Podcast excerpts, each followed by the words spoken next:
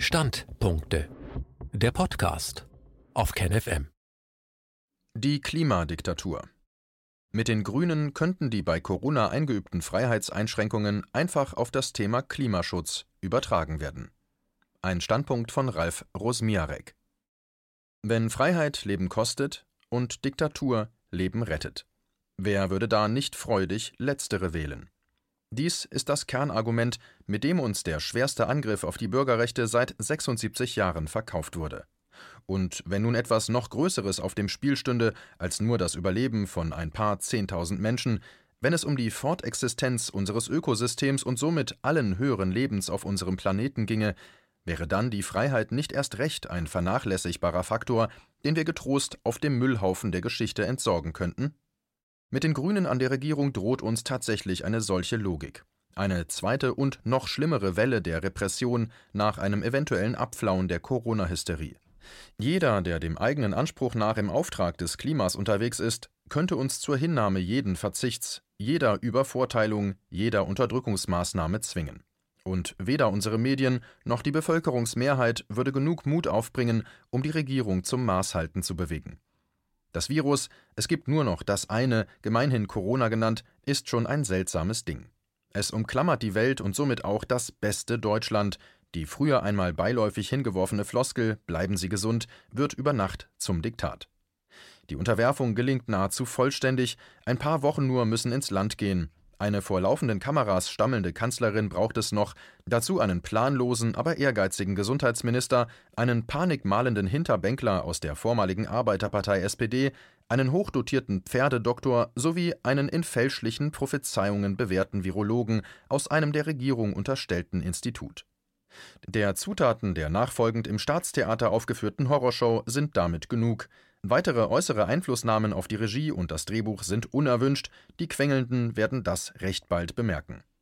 Zum Erfolg eines jeden Theaterstücks gehört dann noch eine brillant inszenierte Öffentlichkeitsarbeit, schließlich lässt sich jede verpatzte Aufführung einigermaßen erfolgreich verkaufen, hat man nur genug willige Helfershelfer.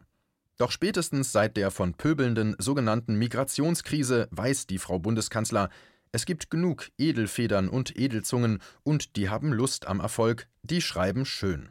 Und die sitzen, sprechen, drucken und schreiben bei Tagesschau, ZDF heute, RTL News, bei der Zeit, der Süddeutschen Zeitung, dem Tagesspiegel, der FAZ und weiteren sogenannten Massen- und Leitmedien. Regie Dauerfeuer seit über einem Jahr nun, fortwährend und unablässig. Im Zuschauersaal des Theaters, dem Deutschen Bundestag, wird freudigst applaudiert, denn der Sprechgesang ist so wunderbar beruhigend, vor allem dann, wenn die Frau Bundeskanzler die entscheidenden Texte in unnachahmlichster Vortragskunst selbst spricht. Gebannt und nahezu atemlos verfolgen Menschen vor den Bildschirmen im Lande die Theateraufführungen. Eine Künstleraktion in Bern fasst den Inhalt in brillanter Manier zusammen. Zitat Allein sterben lassen ist Nächstenliebe. Selber denken gefährdet das Allgemeinwohl. Wahre Freiheit findet in der Isolation statt.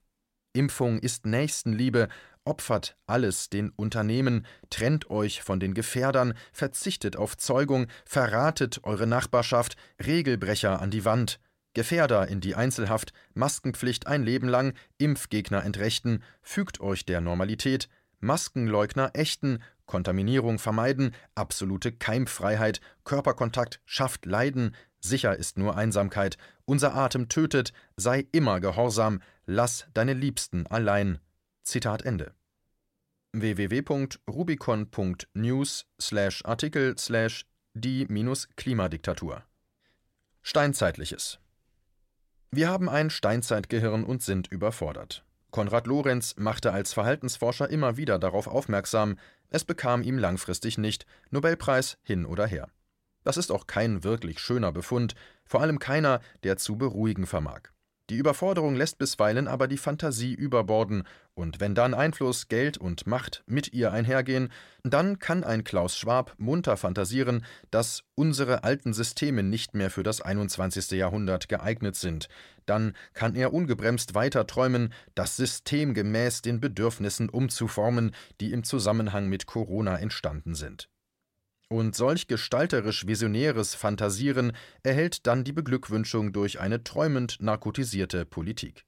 Die wärmsten Grüße und besten Wünsche zum Auftakt des großen Neustarts übermittelt Antonio Guterres, UN-Generalsekretär, und einmal mehr heißt es, es ist unausweichlich, dass wir unsere Welt neu erfinden, neu gestalten, neu beleben und neu ausbalancieren.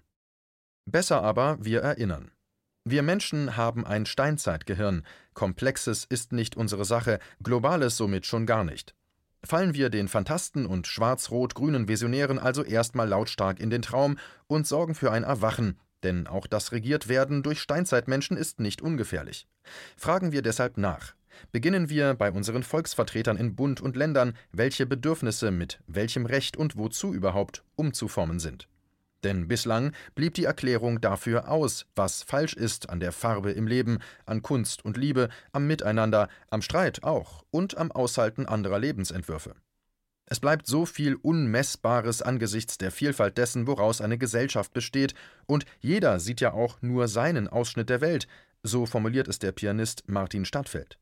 Was ist somit falsch am Reden miteinander, gelegentlich übereinander? Was ist besser am Vorschreiben und Bestimmen, was besser an Angst und gleichgeschalteter Massengesellschaft? Ist der Abbau des Menschlichen die tatsächlich geeignete Vision für das Leben in diesem Jahrhundert? Die Welt von gestern sei die falsche Welt, wird uns erklärt. Grüner müsse die Welt vor allem werden und gerechter. Zuletzt nun wird die Weltrettung zur Pflicht, zur Pflicht für alle, die schon länger oder auch erst kürzer hier leben. Deutschlands neuestes Staatsziel, die globale Erwärmung auf 1,5 Grad Celsius zu begrenzen. Konkret Benzin, Diesel und Heizöl werden verteuert, Landwirtschaft wird weiter eingeschränkt, Kohlekraftwerke sollen noch schneller vom Netz, denn das CO2 muss weg, die Zero-Strategen wollen es so. Nun blieb noch das Problem der Freiheit. Und ja, Freiheit ist ein massiver Störfaktor, sie muss eben auch weg, wenn die Umweltkatastrophe droht. Das sind die möglichen und absehbaren Folgen eines Skandalbeschlusses des obersten Gerichtes dieser Republik, des Bundesverfassungsgerichtes zur Klimapolitik, den die Richter in Karlsruhe veröffentlichten. Das Skandalöse: Freiheitsrechte können zugunsten eines Klimaschutzes eingeschränkt werden, zukünftig können selbst gravierende Freiheitseinbußen zum Schutz des Klimas verhältnismäßig und verfassungsrechtlich gerechtfertigt sein, heißt es wörtlich im Karlsruher Urteil. Der Klimalockdown kann sich dem Corona-Wahn nahtlos anfügen. Der Richterspruch aus Karlsruhe ist letztlich der Ausdruck schwarz-links-grünen Zeitgeistes und ebensolcher Politik, die ein Netzwerk quer durch alle Institutionen gespannt hat. Nach diesem Skandalspruch ist die politische Linie klar, heilig sind sie, die Klimaanbeter, dabei ging nur der Heiligenschein des obersten Gerichts flöten. Vergessen scheint gänzlich, was der frühere Verfassungsrichter Udo Di Fabio hervorhob. Nicht Aufgabe des Bundesverfassungsgerichts könne es sein, sich an die Stelle der Politik zu setzen und politische Vorgaben zu machen, sondern es habe zu garantieren, dass der Rechtsstaat ein Rechtsstaat bleibt. Betreutes Wohnen oder Autonomie. Leben im besten Deutschland, das wird fortan heißen, Leben ohne Grundrechte, ohne Demokratie, ohne Versammlungsfreiheit. Es wird heißen zu leben auch ohne Freiheit von Forschung und Lehre, ohne Freiheit der Kunst. Leben wird künftig weiter heißen Dauer-Lockdown und Impfen im Vierteljahresrhythmus, denn wir wissen nicht, ob die Impfung. Punkt, Punkt, Punkt. Fetischismus wird erlernbar werden, vor allem der zum Tragen von Masken. Testorgien werden folgen im Stunden- oder gar Minutentakt. Der anfallende Müll ist ja wohl CO2-neutral. Oder etwa nicht? Denn es könnte ja sein, die Zeit der Ansteckung setzt ein, jetzt. Der Test vor einer Stunde oder Minute gewährte falsche Sicherheit, die Pflicht zum täglichen Gang ins Friedhofsbüro ist noch einzuführen. Jeder Bürger muss sich täglich versichern, dass er nicht schon gestorben ist. Denn nach dem derzeitigen Motto des Bundestagswahlkampfes der Grünen Alles ist drin, sind die Möglichkeiten unbegrenzt. Unausrottbarer Fortschrittsglaube findet sich in den grünen Visionen, denn auch ihnen gilt weiterhin das alte Gebot: Nehmet die Welt und machet sie euch untertan. Nur Deutschland steht in der grünen Programmatik noch zur Disposition, da ringt man derzeit mit sich. So formuliert man: Im Mittelpunkt unserer Politik steht der Mensch in seiner Würde und Freiheit und nicht Deutschland. Warum tritt diese Partei aber in Deutschland an? Grün, alles ist drin, wäre dann einfach konsequenter, ehrlicher formuliert. Das Motto machte dann tatsächlich den Wahn, die Anmaßungen deutlich. Sind Allmachtsprädikate doch ohnehin verdächtig genug und sollten bestenfalls ein theologisches Problem bleiben. Denn alles ist eben auch nichts. Die Begriffe Würde und Freiheit im grünen Sprachgebrauch wären in permanente Gesichtslosigkeit und Gängelung noch in die Alltagssprache zu transformieren. Leben im besten Deutschland wird fortan ein Leben in Angst sein, denn der da vom besten Deutschland faselte, in dem man jetzt lebe, der drohte nicht von ungefähr.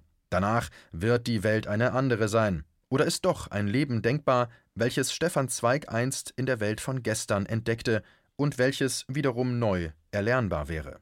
Denn da war der neue Mut, die neue Kühnheit in den Menschen, weniger ängstlich und sparsam im Leben. Ja, man schämte sich, ängstlich zu sein.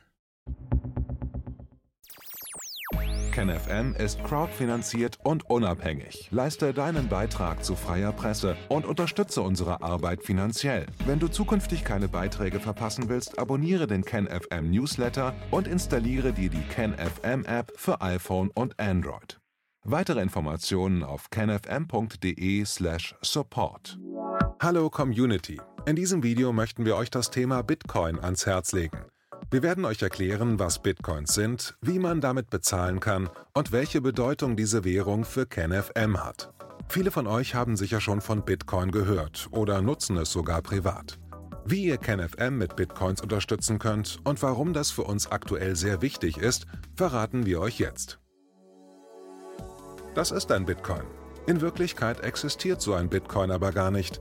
Es gibt ihn nur virtuell im Internet als digitale Währung in einem digitalen Konto. Bitcoin ist eine sogenannte Kryptowährung, die bekannteste weltweit. Man kann damit via Computer oder Smartphone einkaufen, spenden oder sich gegenseitig Bitcoins zuschicken.